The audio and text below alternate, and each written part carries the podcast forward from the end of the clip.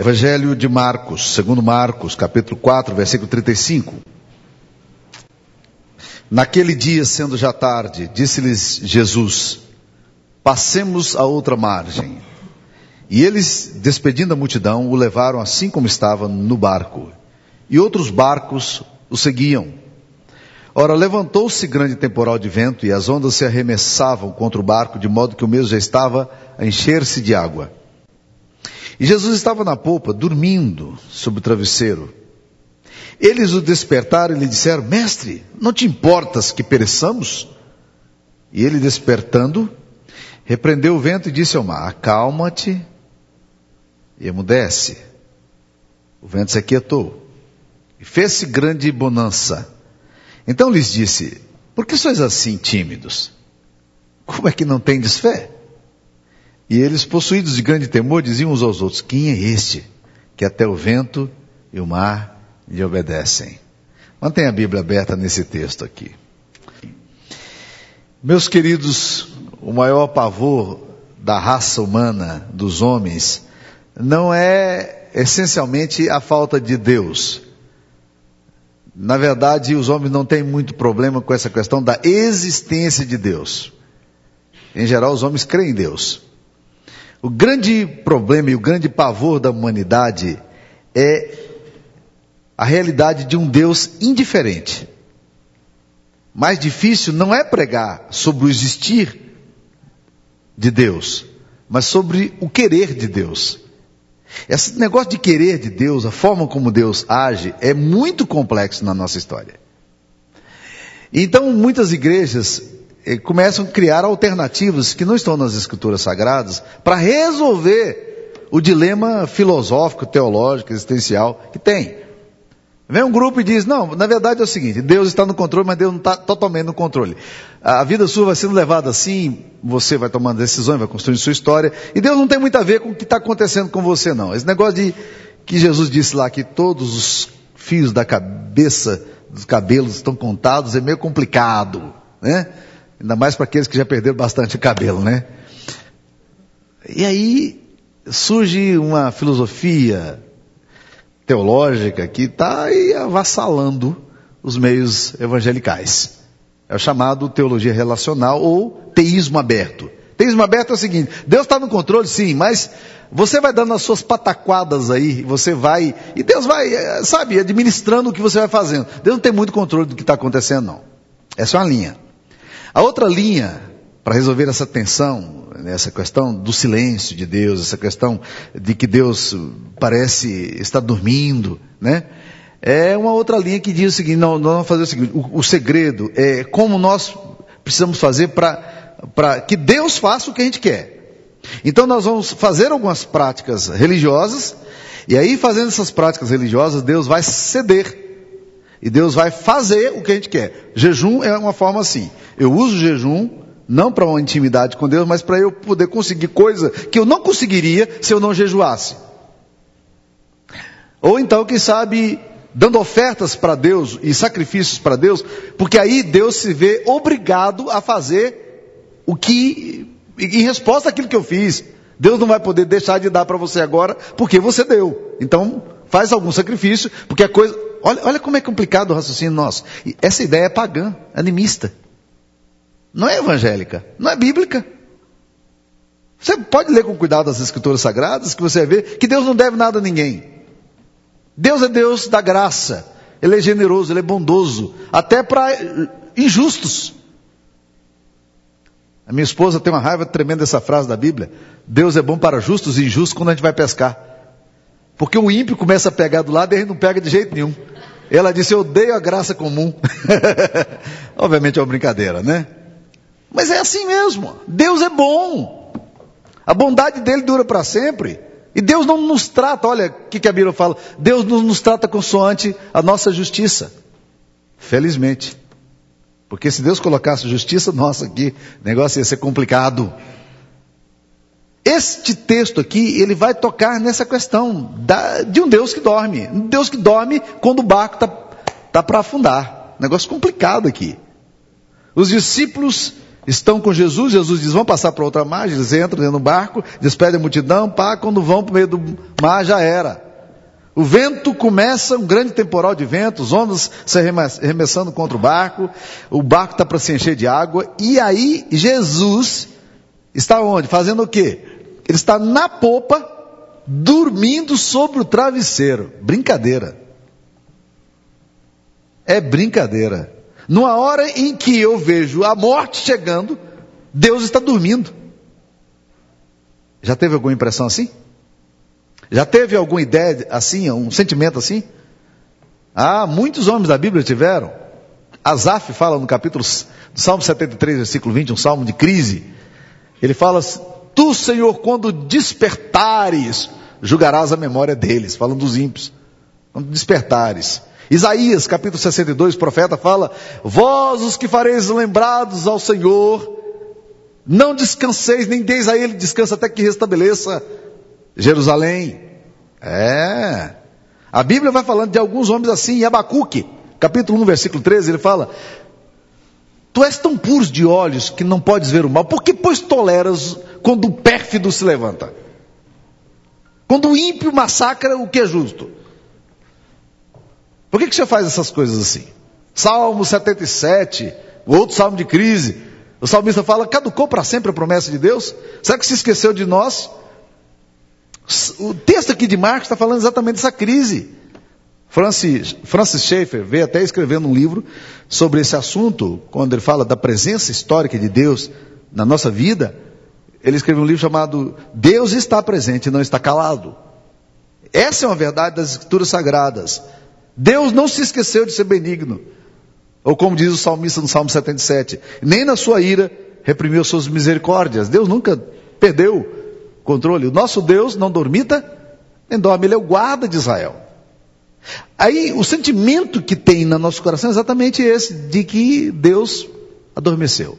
Deus se esqueceu. Seria Deus assim? Essa visão grega? Mestre, não te importas que pereçamos? Nós estamos aqui afundando e está tudo ok contigo, o senhor está dormindo. Preste atenção em algumas coisas que esse texto aqui nos ensina. A primeira coisa que esse texto vai nos ensinar, meus irmãos, é que o fato de sermos obedientes não nos impede de passar por tribulação. Porque o versículo 35 fala: Naquele dia, sendo já tarde, disse-lhes Jesus. Jesus toma a iniciativa. Passemos por outra margem. Ora, o que, que os discípulos fizeram? Eles simplesmente obedeceram aquilo que Jesus Cristo disse para eles fazerem.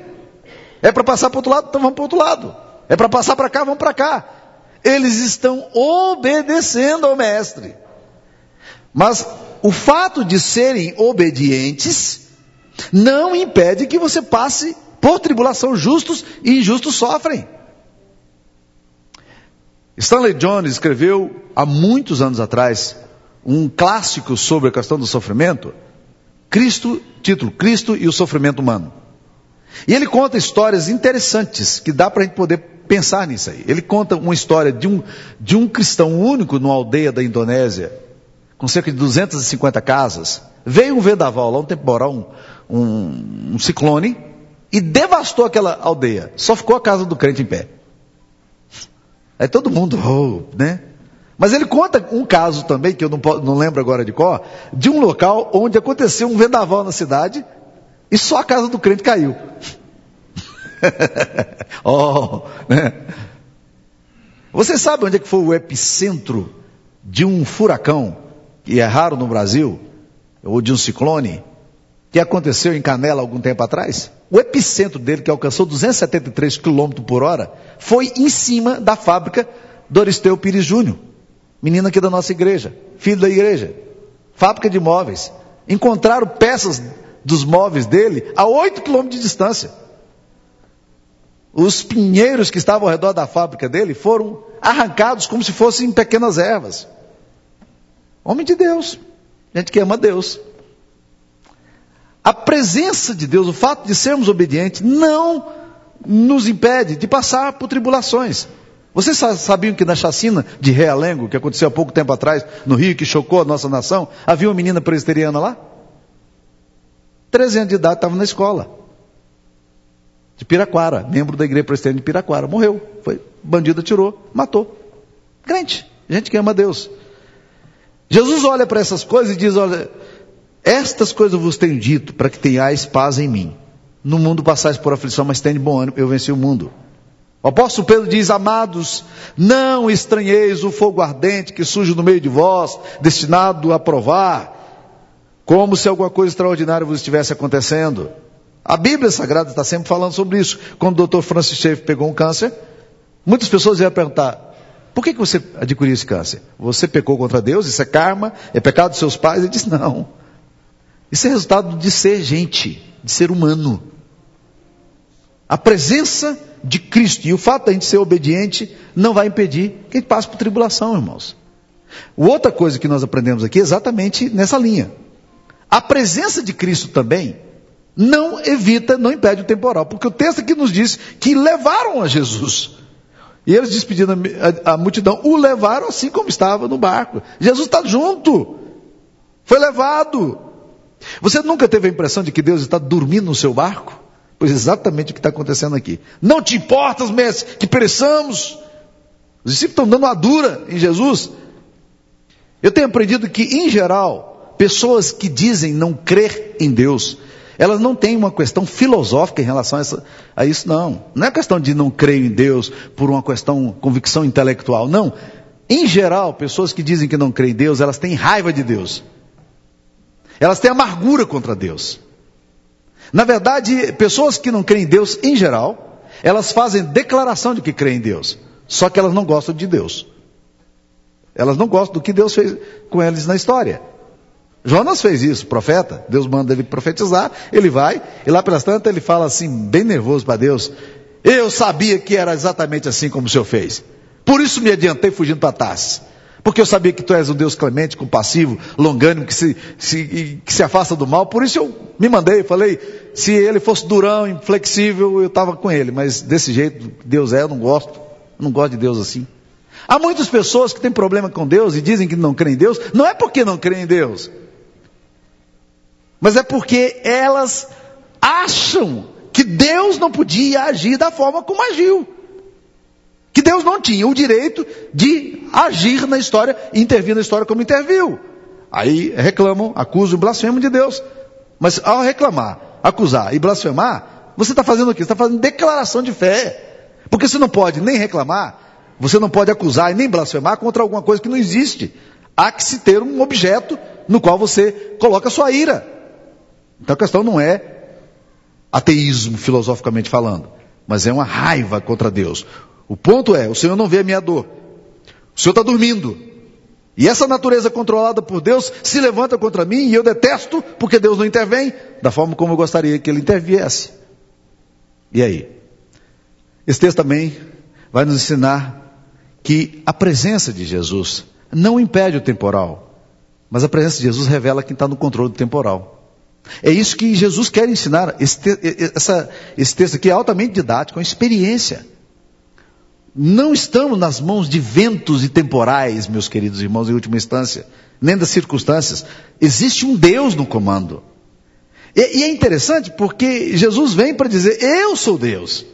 E Jesus tem uma, uma tirada aqui que me impressiona. Ele despertando, repreendeu o vento e disse ao mar: Acalma-te e emudece. O vento se aquietou, fez esse grande bonança. Aí Jesus olha para os discípulos, olhou estatalado, e disse: Por que, por que sois assim tímidos? Como, como é que não tem fé? não é interessante? Como é que vocês são assim? Por que, que vocês estão desse jeito? Você não sabe quem está no controle da história, não? Por que, que vocês agem dessa forma? Jesus está dando uma bronca nos discípulos, está repreendendo os discípulos que acabaram de repreendê-lo. Jesus está dizendo: existe um Deus no comando. Só dessa forma podemos entender a repreensão que Jesus faz.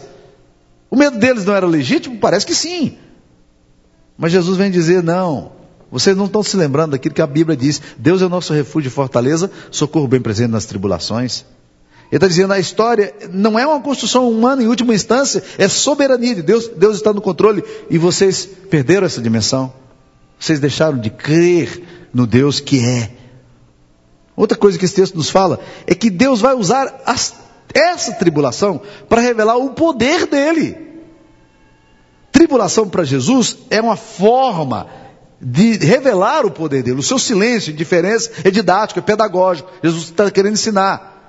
Quando pergunta aos discípulos, os discípulos perguntam a Jesus, quando veio o cego de nascença, por que ele nasceu cego? Eh, ele pecou os seus pais? Ele diz, não, não é questão de karma, não. Nem ele pecou, nem seus pais, mas foi para que nele se evidencie a glória de Deus. É porque nessa experiência eu quero manifestar o meu poder e a minha glória. A Bíblia nos diz que Moisés estava em grande aperto com o povo, porque estavam pressionados de vários lugares. Deus chega para ele e fala: Moisés, diga ao povo que marche, entra no Mar Vermelho. Uh, ok? Entra no Mar Vermelho. Cadê o barco? Cadê a ponte? Entra no Mar Vermelho, Moisés. Eu quero evidenciar para você o meu poder. Eu quero dizer para você que eu estou aqui com você, eu quero revelar a você a minha glória a minha autoridade. A presença de Jesus vai gerar também nos discípulos admiração e louvor, porque logo em seguida os discípulos dizem: Quem é este? Os discípulos entendem que eles estão diante de alguma coisa soberana e sobrenatural. Quem é este que até o vento e o mar lhe obedecem? Toda crise é uma oportunidade para a gente aprender a glorificar o nome de Deus. No meio dos vendavais, nós vamos aprender a glorificar dar glórias ao nome do Senhor. Meus queridos, Deus não é um poder frio e silencioso como criam os gregos. Deus é soberano, Ele é um ser amoroso, Ele é misericordioso, Ele é bondoso e é assim que Ele trata a gente. O Senhor não dorme, Ele não cochila, Ele é guarda de Israel. Isaías capítulo 43 fala: Quando passares pelas águas, elas não te submergirão, quando passares pelo fogo, não te queimarás, porque eu sou o Senhor teu Deus. Eu vou estar lá contigo. Gosto muito de um texto que aprendi com meu sogro, na 1, capítulo 1, versículo 3. Deus caminha no meio da tempestade e na tormenta. Quando você estiver no meio da tempestade e da tormenta, procura discernir Deus. Ele está aqui. Onde Deus estaria se Ele não estivesse no meio dessa tempestade? No meio da minha tormenta? No meio da minha história atribulada? Onde mais Deus poderia estar? Se Ele é um Deus compassivo, se Ele é um Deus que se aproxima, se Ele é um Deus que disse: Eu não vos deixarei órfãos. Não foi isso que Ele ensinou? João 16, 20, ele fala: Em verdade, em verdade vos digo que chorareis e vos lamentareis, e o mundo se alegrará. Vós ficareis tristes para, mas a vossa tristeza se converterá em alegria. O grande segredo nosso é tentar, na tribulação, no temporal, abrir os olhos e dizer: Deus está caminhando aqui. A graça dele está aqui presente. Ele é soberano. Ele está aqui nesse momento. Eu não estou entendendo nada. Eu não estou percebendo nitidamente. Mas eu sei que ele está aqui. Porque não existe nenhum outro lugar que o nosso Deus estaria a não ser no meio da sua tempestade e da sua tormenta. O nosso Deus, o Deus das Escrituras Sagradas, é um Deus que é o bom pastor, que anda conosco pelo vale da sombra da morte. E ainda que as coisas todas tumultuem e espumejem, na sua fúria os mares se estremeçam. Há um rio cujas correntes alegram a cidade de Deus, o santuário das moradas do Altíssimo. Deus está no meio dela. Jamais será abalada. Deus ajudará desde de manhã. Bramam nações, reinos se abalam. Ele faz ouvir a sua voz e a terra se dissolve. Aquietai-vos e sabei que eu sou Deus. Sou exaltado entre as nações, sou exaltado entre os povos. O Deus de Jacó é o nosso refúgio, socorro bem presente nas tribulações. Que Deus nos abençoe. Curva a sua cabeça, vamos orar. Eu quero que você pense um pouquinho. Onde é que está Deus na tua história? Talvez você esteja passando pelo vale da sombra da morte, em grande tribulação, achando que Deus se esqueceu de você. Deus está dormindo. Eu queria te convidar a olhar no teu coração, discernir Deus na tua história. Que nessa semana você pudesse discernir Deus na sua história, na sua vida. Ó Deus, abençoe o teu povo. Nós queremos te pedir, Pai, que o Senhor esteja tomando a história de cada um aqui e revelando a glória, a autoridade e o teu poder no meio do temporal, para que nós possamos perceber que o Senhor é um Deus que até o vento e o mar lhe obedecem. E nós queremos te dar toda a honra e toda a glória, da qual o Senhor é merecedor. Em nome de Jesus. Amém.